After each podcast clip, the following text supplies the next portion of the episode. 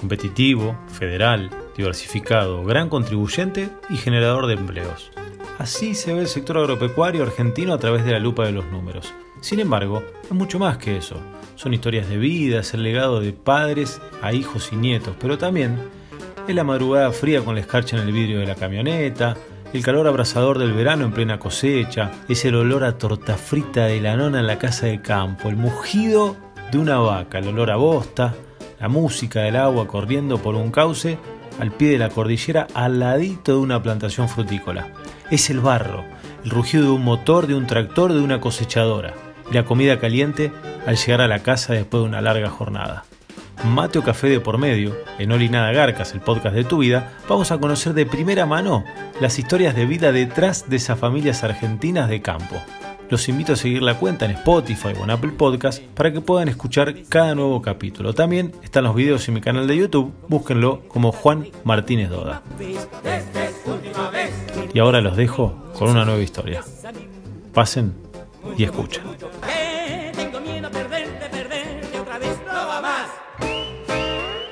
Pasa la nafta, ponele Fulltech. Todos los productos que aplicas funcionan mejor con Fulltech. Fulltech es el único auxiliar de aplicación que potencia y optimiza la acción de los fungicidas, herbicidas e insecticidas mientras reduce la deriva y aporta micronutrientes a los cultivos. Fulltech, tecnología full de Spraytech Fertilizantes. Una vez, siempre. La carne vacuna refuerza naturalmente tu sistema inmunológico. Por eso, esta primavera, quédate cocinando en casa con la mejor carne del mundo. Encontrá las mejores recetas en www.carneargentina.org.ar.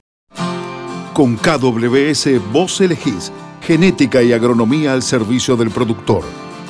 La elección de tu lado. KWS. Somos pioneros y especialistas en tolvas autodescargables. Nos avalan más de 90 años junto al productor agropecuario de Argentina y el mundo.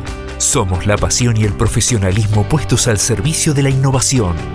Somos Cestari. Escribimos la historia. Conociéndote. Mi nombre es Javier Alejandro Lux, me dicen Chupete, porque yo cuando jugaba al fútbol a todos mis compañeros le decía, pasá la chupete, pasá la chupete, pasá la chupete. Nací el 10 de julio de 1977 en Carcarañá, Santa Fe. Mi familia está conformada por mi papá y mi mamá. Nosotros somos tres hermanos y bueno, mi señora Jimena y mis dos hijos Juan Ignacio y Candelaria. Fui jugador profesional de fútbol, hice el curso de entrenador, y hoy estoy como contratista rural. Para mí el campo hoy es mi vida. Carcarañá para mí es el campo, el lugar donde nací, donde me crié, donde estuve un parate, un tránsito que me fui y volví porque lo extrañaba y bueno, ahora estoy acá.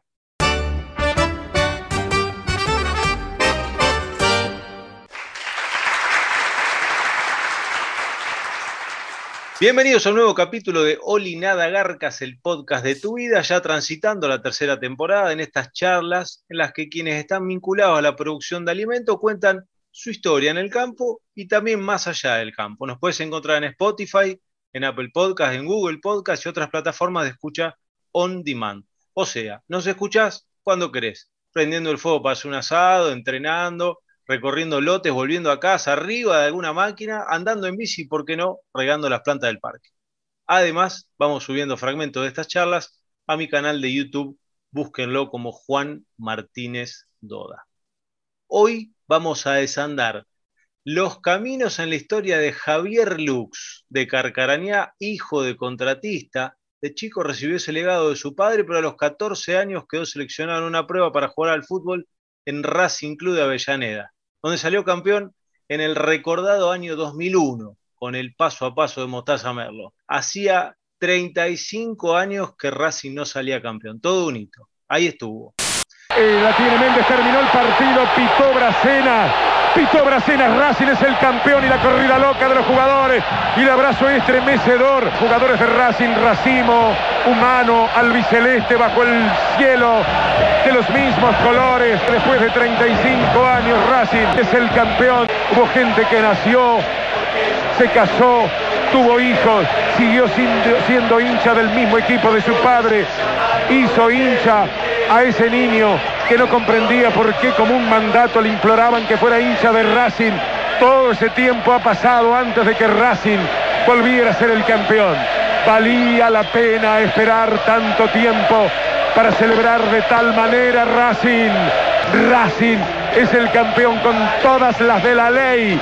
Cuando expiró su carrera, cuando la terminó como futbolista, se volvió al pago y a la actividad, a los fierros, al campo, ese laburo con el padre y con la familia. De todas estas historias, de su amor por el campo, de su pasión por los fierros y las máquinas, vamos a hablar en este capítulo de Olinada Garcas. ¿Cómo andás, Javier? ¿Cómo te va? ¿Qué hace Juan? ¿Cómo andás? Todo bien, todo bien, loco, acá tranquilo en Carcarañá. Recién terminado de cortar el pasto en el, acá en mi casa y bueno, ahora tomando unos matecitos con la familia. Bien, bien. Che, Javier, lo primero que te quiero preguntar es, ¿qué te acordás vos de tu infancia en el campo? ¿Qué, digamos, cerrás los ojos, te vas ahí a cuando eras chico y qué te acordás? Olores, sonidos, sabores, cosas que hacían. No, nosotros, bueno, nacimos acá en Carcaraña, mi, mi, familia siempre estuvo ligada al campo. Tenemos los galpones acá a, a 5.000 metros de lo que es el pueblo y todas las mañanas eh, paramos ahí. Eh, somos contratistas rurales y, bueno, siempre te queda eh, esos recuerdos de, los viajes que hacíamos a Tres Arroyos, tres días de viaje con las máquinas, con las Bernardín, en la casilla chiquita, atrás de la chata con mis hermanos, tirándole piedra a los carteles verdes de los kilómetros mi viejo nos hacía tirar en la banquina para ver las gomas, los tolveritos que pinchábamos 10, 12 por día, no llegábamos más. Eh, y bueno, así eh, fuimos avanzando en el campo eh, y hoy cambió muchísimo, en un carretón llegan 10 horas y, bueno, todas esas cosas se recuerdan, esas cosas lindas, el olor a la casilla, a los guisos, a, las cosas fritas que, uno en casa a veces no come, todas esas cosas se recuerdan. Pero vos eras chico, porque yo decía recién en la introducción no sé, creo que a los 14, a los 15, a por ahí, eras muy pibe, eh, ya te fuiste a la prueba esa a Racing y, te tocó el desafío de irte de Carcarañá, el pueblo, como decís vos, chiquitito, a Avellaneda ahí a, jugar al fútbol. O sea, todo eso que me contás de tus recuerdos son de muy pibe. Y a los, ya a los 15 te tocó irte.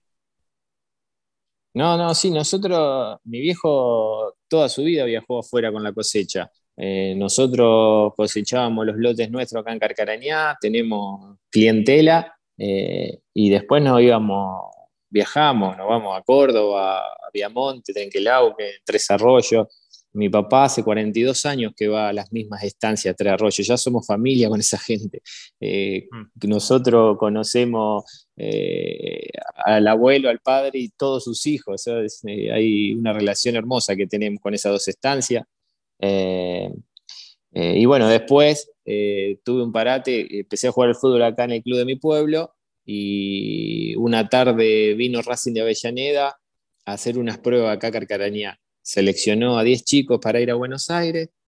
bueno, me tocó ir, allá quedamos tres, y bueno, hice otras pruebas y, me tocó quedarme, me dieron la pensión ahí abajo de la cancha y bueno, y ahí empezó mi carrera deportiva y donde me alejé del campo.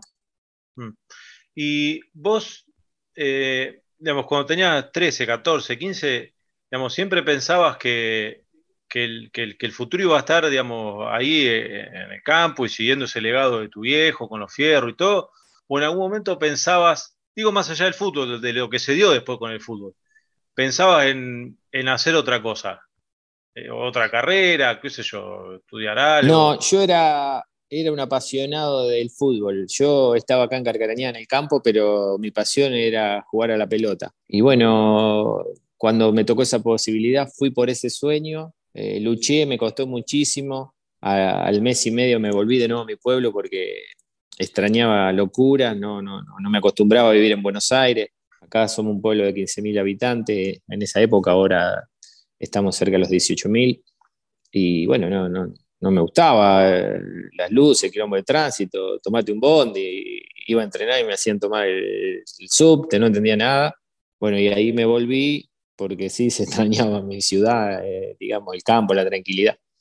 Pero bueno, después de unas charlas con mi viejo, eh, que lloraban cada día que tomaba el micro acá el Chevalier en la ruta en Carcarañá y, bueno, le dije que iba a probar de nuevo y desde ese día no me volví nunca más y hice mi carrera deportiva en donde jugué 15 años a, a nivel profesional.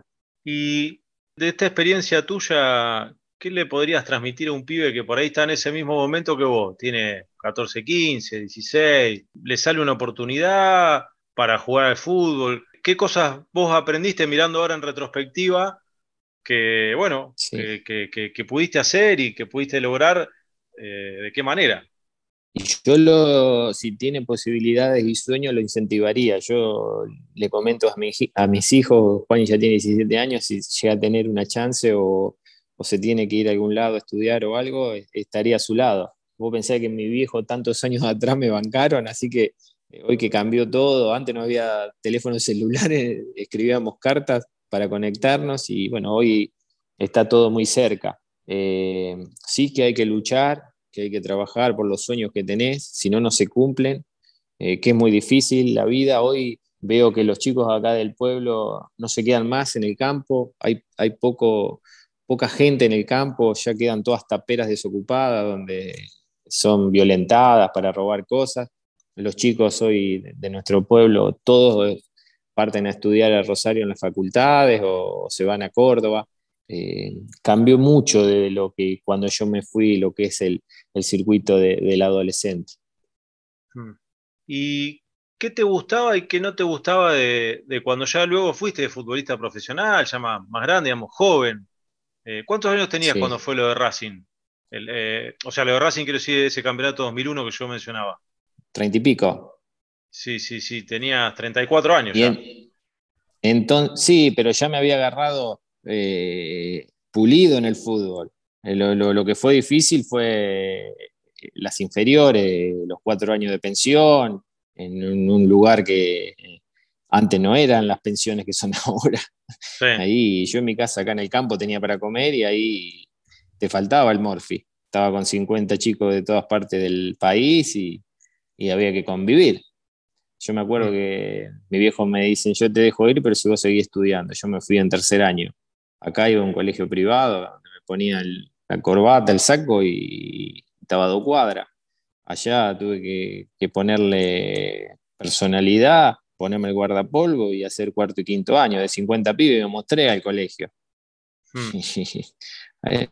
Eh, eh, eh, esas cosas son las que le agradezco a mi viejo que me hayan apretado en ese momento y yo poderlo haber hecho. ¿Y vos a qué edad debutaste como profesional en primera ahí en Racing? Y yo me fui en el 94 y debuté en el 97, 3 de marzo del 97. Eh, contra Vélez, me acuerdo, ahí en el cilindro de Avellaneda. Em, y qué, bueno, recién mencionabas algo de tus padres. Eh, ¿qué legado recibiste de tus viejos? ¿Qué, qué cosa valorás, atesorás como algo importante que ellos te, que te han dejado? Mi viejo lo que siempre me inculcó eh, es el trabajo, este, un gringo de campo que se la pasa laburando. Yo le digo, yo no voy a laburar lo que labura olvídate. Aparte hoy con todo lo que cambió el campo, que, que todo tecnología, nada, me educó, me crió, me me, abrió la sala en ese momento que yo tenía un sueño. La verdad que nada, los dos son, son laburadores, leales, fieles, me educaron. Siempre cuando tenían que poner la mano dura, nunca me perdonaron, ni a, ni a mí ni a mis hermanos. La verdad estoy agradecido por la educación que tuve. Y ¿Qué es lo que, vamos a un capítulo, algunas preguntas más de lo que, de lo que haces en el campo hoy y todo eso. ¿Qué es lo que más te gusta de lo que haces hoy? ¿Qué disfrutás? Y hoy los, viajes, irme, viste, y que la máquina la prenda a las 8 de la mañana y pare a las 12 de la noche y que ande todo, que no se te rompa nada en el, transcurso, eh, que el cereal esté en condiciones y el ingeniero no te diga que tiene tanto de humedad o que la máquina tira por la cola, ese es un placer, poder sentarme a la, tarde tranquilo, poner la pava en la casilla y ver que todo anda, eh, eso es un ideal para, el contratista. Eh, y bueno, disfruto de la lluvia cuando llueve, eh, que es lo principal para, para que el campo dé sus frutos eh, y un montón de cosas. Che, y tuviste, digamos, hiciste dos carreras, tanto estoy pensando ahora, ¿no? Tanto la de futbolista como la de contratista dentro de ser productor, además de ser productor contratista, que son complicadas para la, para la familia, digo, porque el futbolista por ahí tiene días de concentración, eh, digo para la familia chica, ¿no? Tu mujer, los pibes, me decía Juan y tiene 17. Eh, y, como contratista también, te vas a, cosechar, por ahí te vas lejos, te vas unos días. ¿Cómo, cómo vas llevando? ¿Qué, contención recibiste para poder hacer eso? Eh, ¿Y cómo te las arreglaste? Porque digo, lo de, futbolista quizá es más, extraño en, la persona, en las personas que entrevisto yo, porque realmente son gente de campo. Pero lo de contratista es mucho más común y es parecido. Claro, correcto. Yo, por ejemplo, cuando me iba a las pretemporadas, me iba un mes de pretemporada. Te iba a la costa, afuera, donde sea. Y acá vos te va a la fina o a la gruesa, te va un mes o más. En mm. ese sentido es parecido. Eh, después, eh, yo en la semana, eh, cuando no se cosecha, cuando no es temporada de cosecha, estamos en los galpones que estoy en mi casa. en el fútbol sí, te concentraba viernes, sábado y domingo y te iba. siempre manteníamos una distancia. Lo que sí que como jugador me iba con mi familia, mis hijos, tenía Juan y después vino Cande. Ellos me acompañaron a otro lado. Fui a jugar a Córdoba, fui a jugar a La Plata y ellos venían conmigo. Ahora no, ahora yo como contratista agarro la casilla, los empleados y nos vamos y hasta que no trillamos el último grano no volvemos, salvo que llueva. Eso es lo distinto. Ahora estoy un poco más afuera, digamos, solo. Antes me iba con la familia como jugador. Claro, claro, claro.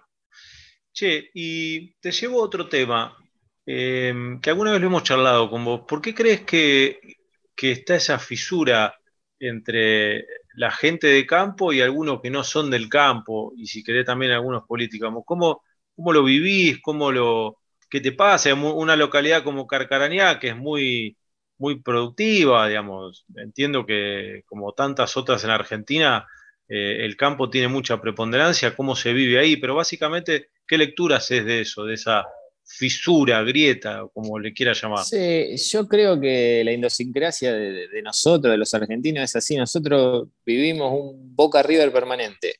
Si no tenés una contra, no te alimentás. O, somos de Boca River, de Ford de Chevrolet, vacuna antivacuna, aborto no aborto. Vivimos así. Es increíble y, no lo podemos cambiar. Es una locura. Eh, y después, bueno, la prensa también, tenés canales anti, a favor, en contra, mucha información, muchos canales políticos como antes, eh, como también veo canales deportivos eh, que tienen que llenar espacio, eh, el, campo también pasa por eso. Pero son necios los que no quieren estar del lado de la producción, del trabajo, de la gente que hace, que genera, que lleva adelante el país. El país gira, la cadena gira gracias al campo. Sí, me, podrán decir lo que quieran, pero el país gira. Acá, este año venimos de dos cosechas de seca, esta va a ser la tercera. El pueblo le cuesta caminar. El almacenero no vende, el camionero no, no, no, no, hace flete, el camisero no vende kilo de asado. Hmm. Pero bueno, ya te digo, como somos Boca River todos los días, no sé cuándo lo vamos a cambiar.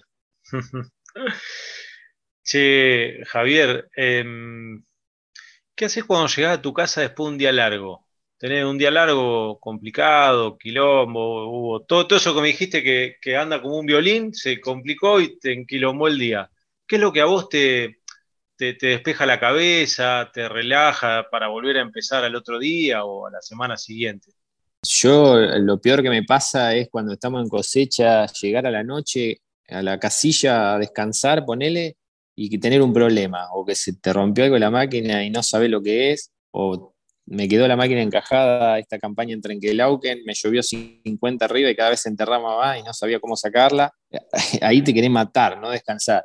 Y el día a día acá en Carcarañá, nosotros tenemos los galpones que vamos de 7 y media a 11, volvemos a almorzar a casa y después nos volvemos a las 6 de la tarde. Y el estar acá en mi casa, yo vengo, está mi señora, tomamos unos mates, eh, mis hijos van al colegio, después van al club, eh, hace hockey, Juan de fútbol y nos sentamos a cenar y, charlamos y ahí ya ellos son un poquito lo que te dicen, dale, papá, dejate hinchar los cocos, ya va a pasar, o lo podés solucionar, o qué sé yo, mañana será otro día. Eh, porque yo vivo muy, soy muy ansioso y vivo muy enroscado con los problemas, los quiero solucionar ya, ya, ya. Mm. Se, me rompió una hidrostática de la máquina, en la misma noche la hice desarmar, me vine de Trenquelauquen a Rafaela, dormí arriba de la chata que me la hicieron el otro día, volví para que la máquina siga andando. Una locura, pero bueno. sí, sí, hay, que resolverlo porque si no, no vivís. Soy así de. Sí, sí, correcto, tal cual. Che, y a la hora de, la parrilla, ¿prendés el fuego, tirás algo a la parrilla? ¿Sos buen asador? ¿Qué corte te gusta hacer? ¿Qué corte te sale rico? Te dicen por lo menos. No, no, parrilla hago, seguro. Eh, pero soy tradicional, asado, chorizo, alguna chura, seguro. Después, otra cosa, no, pollo no sé hacer, me queda cruda la pechuga, olvídate. Después. O seco. No soy de. sí, olvídate, no, soy del asado jugoso y nada más. después lechón, cordero, eso lo hacen ahí en el campo. En la casilla, cuando es la hora de comer, reemplazo, hago reemplazo en la máquina y que baje el maquinista o el tratorista a cocinar porque no, no me doy idea para nada, solo asado. ¿Y qué es lo más rico que se come en la casilla? Por lo menos en tu equipo, ¿no? En tu... no, conmigo no quiere venir nada. no, bueno, pero el cocinero, te ves tener. Sí, sí, no, no, pero escúchame. Sí, sí, no quiere venir nadie porque yo le hago comer verdura, fideo blanco, estoy acostumbrado al fútbol, ¿viste? Y tenés que cuidar. Esto quieren si no te da sueño después. Sí, no, pero los muchachos guiso, salsa, y dale, bien suculento, ¿viste? Sí, para el día de lluvia. No, pues sí, no sabe qué, olor, qué olorcito. Y nosotros acostumbramos que la máquina, son varios los contratistas, que no, que no pare, ¿viste? Cuando está el clima ideal. Sí, claro, claro, hay que meterle. Entonces, llegando a las 12 del mediodía, yo me subo a la máquina, baja el maquinista, cocina para todos y vamos reemplazando. Sí. Eh, me voy subiendo otra máquina, baja otro y así a la noche también. Y a veces han pasado todo, dos días trabajando 48 horas, que de noche para cargar gasoil y seguí, cocina de noche. Ya no sabes si es la cena, el almuerzo, la merienda. sí, Pero bueno, esos son los esfuerzos que hace para volverte rápido a tu casa. Sí. Juguemos. Suponete que tengo la máquina del tiempo, el DeLorean ese de volver al futuro y podés volver a cuando tenía 16, recién te habías ido de Carcarañá, estabas ahí en la pensión de Racing, 16, 17, 18. ¿Qué, qué, te dirías a vos mismo en ese momento eh, para, no sé, para ayudarte, tranquilizarte, cambiar algo que, que estabas haciendo? No, me felicitaría eh, me daría una palmada la espalda diciendo, bien, lo lograste, lograste tu sueño.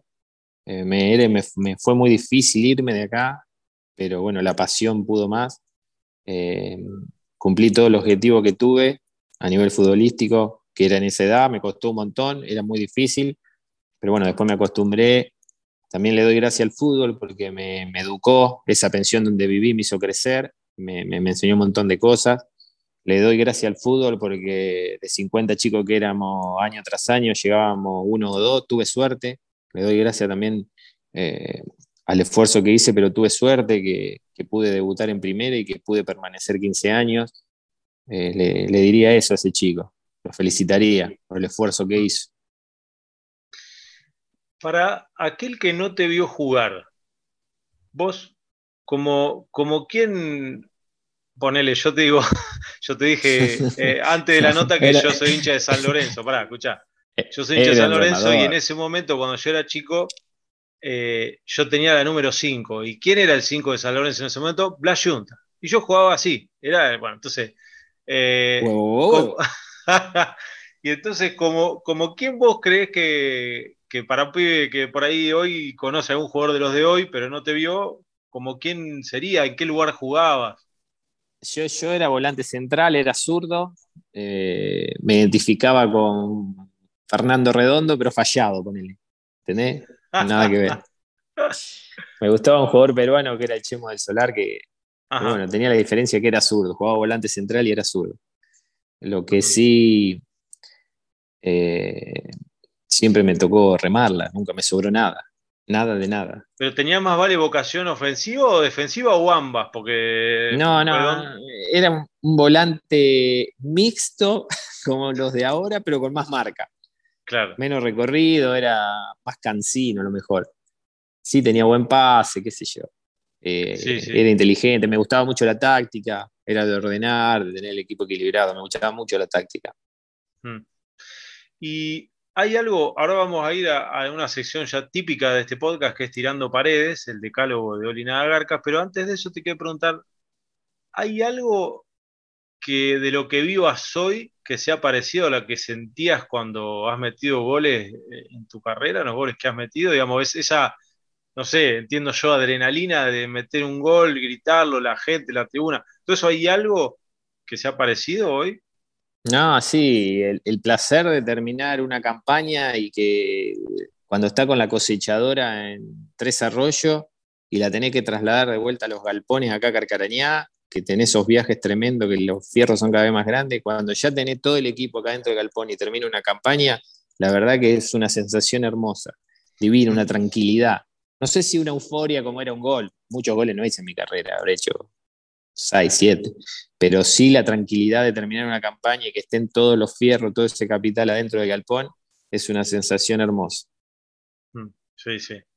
Bueno, y ahora sí, eh, tirando paredes, estos son 10 preguntas, como un ping-pong, y yo te voy tirando y vos, digamos, me tirás respuesta corta y algunas respuestas meritan una, una explicación, pero generalmente es como un ping-pong. Y la primera pregunta de este Tirando Paredes es, ¿qué país o ciudad te gusta más de las que hayas conocido?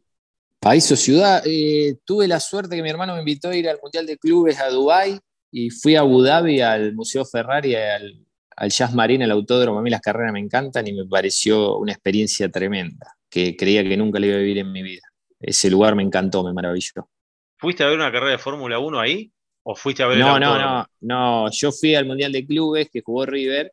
No, sí, pero por ahí justo se daba no, no, no, no, no. Pero sí pude dar una vuelta con un auto dentro del circuito, nos mostraron. Fuimos ahí al Museo Ferrari y estuvo copado que yo soy fanático del TC, de la Fórmula 1, me encantan los fierros. La verdad que si no fuera por el, por el fútbol que me invitó mi hermano, no, nunca en mi vida hubiese ido. Recordemos para algún despistado que tu hermano Germán el Poroto Lux, arquero de River, ¿no?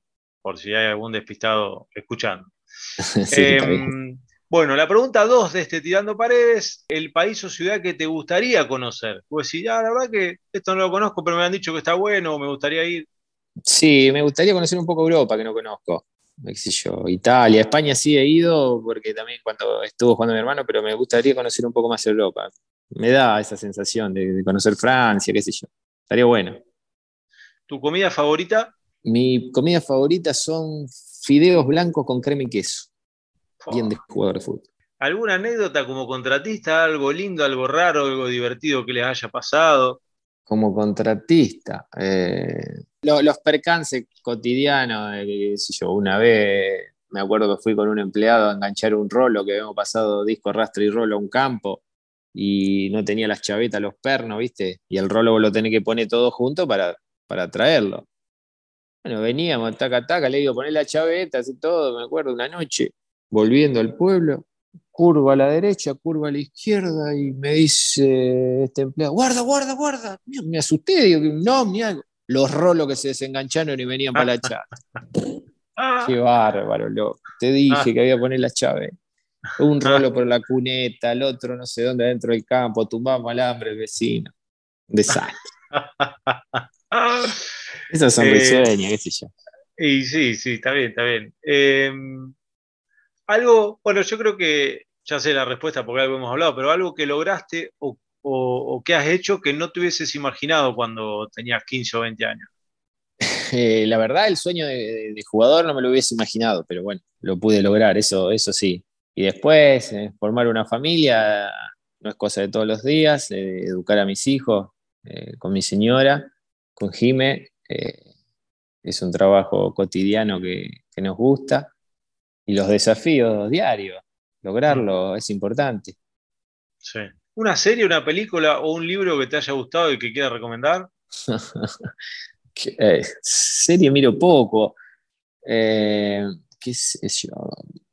Me gustó una Lupin de un libro que es, eh, creo que son las más tradicionales de Netflix, que estuvo buena. No, no la vi, pero sé que está por ahí. De un ladrón que está buena. Eh, libro en la casilla cuando llueve leo, leí Bucay mucho, leo de fútbol, leí un libro de Valdano que está bueno. Por ahí va. Mm. Eso. Si tenés tatuajes, ¿cuál te gusta más? Y si no tenés, ¿qué te harías? O si tenés, si te querrías hacer otro. No, no, no. No, Juancito, acá sonaste. No, me gusta, no me haría y ni sueño con ninguno. Nada, te, moché la pregunta. No, no, está bien. Este, va así, va bien. ¿Qué superpoder te gustaría tener y para qué? Superpoder. Sí, el que quiera. esa, la mano de ese superhéroe, ¿viste esa mano grande del que tiene la mano larga? No sé cuál es, para agarrar la máquina acá en Carcarañá ah, y ponerla en Trenquilauquen. No tener que ah. cambiar las gomas duales de la máquina, todo ese armatoste, la misma mano grande y ponerlo en desarrollo y así sucesivamente. Me matan los traslados de, de los fierros. Los traslados es la peor pesadilla de contratista. No, sí, para, yo, para nosotros sí. ¿Y un animal que te gustaría hacer por las características del animal, no? ¿Qué sé yo? una liebre va a salir corriendo de los problemas y nos paga la deuda en los bancos. está muy bien, está muy bien. Y en esta última pregunta, antes de elegir, de pedirte que elijas el tema musical de cierre, eh, volvemos a jugar con el tiempo. Te dejan volver el tiempo atrás, pero en este caso no, como te pedí hoy, a esos 15, 16 años, sino algún momento de tu vida o algún momento histórico, con alguien en algún lugar, donde vos quieras, puedes volver. ¿A dónde volverías? Mira, nosotros tuvimos una situación difícil familiar eh, con mi hermano Sebastián y me hubiese gustado volver a ese tiempo, estar con él, eh, hablar con él y bueno, y, decirle que no tome la decisión que tomó, eh, que, bueno, que no estaba bien, que nos hacía mucho mal, que él era lo mejor que teníamos en la familia y pasó. A ese lugar me hubiese gustado. Nada más. Bueno, gracias, gracias por compartirlo. Che, bueno, llegamos al final. Llegamos al final. Hemos estado charlando tras bambalinas antes de empezar a grabar este podcast y la decisión de qué tema. Hay como dos líneas editoriales. Una que es la que más te gusta y otra que, bueno, no sé. decime cuál es pará, pará, decimos la verdad. Porque, pará, poné la cara vos también, loco, que siempre le, le decía el invitado. Acá, ¿qué pasó? Yo te dije, a mí me gusta la Berizo, Guasón, Cacho Castaña, y vos me la mochaste porque dice que es lenta. A mí, mi canción preferida es una de Berizo que, y Cacho, que es Cacho de Buenos Aires. Y vos me dijiste, no, vamos a terminar medio abajo. ¿La escuchaste y te gustó? Sí, me gustó, porque me gusta Cacho y me gusta la Berizo.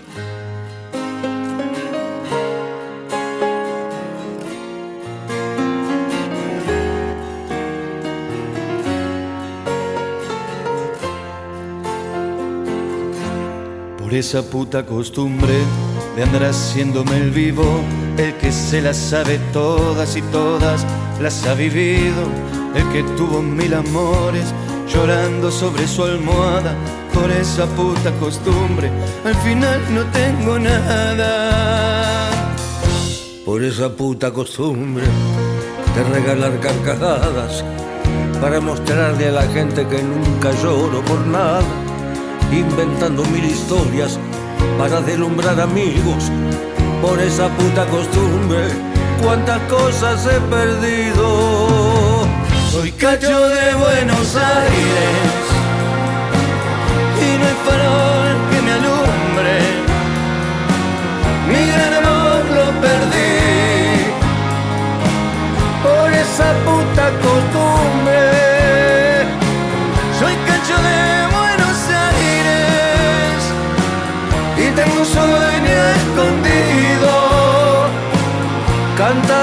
Igual que Gardel. Pero también como los Palmeras acá Santa Fe Tradición y yo soy rojinegro acá de Carcarañá, que cremería, soy sabalero de los Palmeras, me parece que tiene muchos votos también. Bueno, me gusta porque de última, el que está escuchando de última sabe que existe esa canción, porque yo que me gusta Cacho y que me, gustan los Palmeras, bueno, tengo las dos opciones ahí para, elegir. Che, bueno, Javier, te agradezco este tiempo, agradezco que, hayas abierto un poco tu corazón y, la historia ahí un poco de la familia de los Lux y puntualmente la tuya. Dale, Juan, gracias. Tardé, pero viste que estuve, estuve con vos. Eh, lo hicimos, pudimos hacerlo eh, y eh, comodísimo. Eso es bueno. Bueno, gracias. gracias. Chao, Juancito.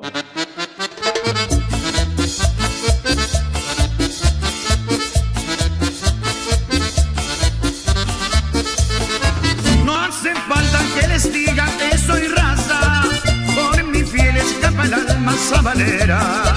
Sangre y luto es el color de mi bandera, y a los negros yo los llevo aquí en el alma. Es el negro un sentimiento que se lleva de verdad y que late al compás del corazón. Si ganara yo el infierno por ser negro y nada más, moriré llevando negro el corazón. Zabale, Zabale, la culpa es de este que todo el mundo grite, dale negro, yo soy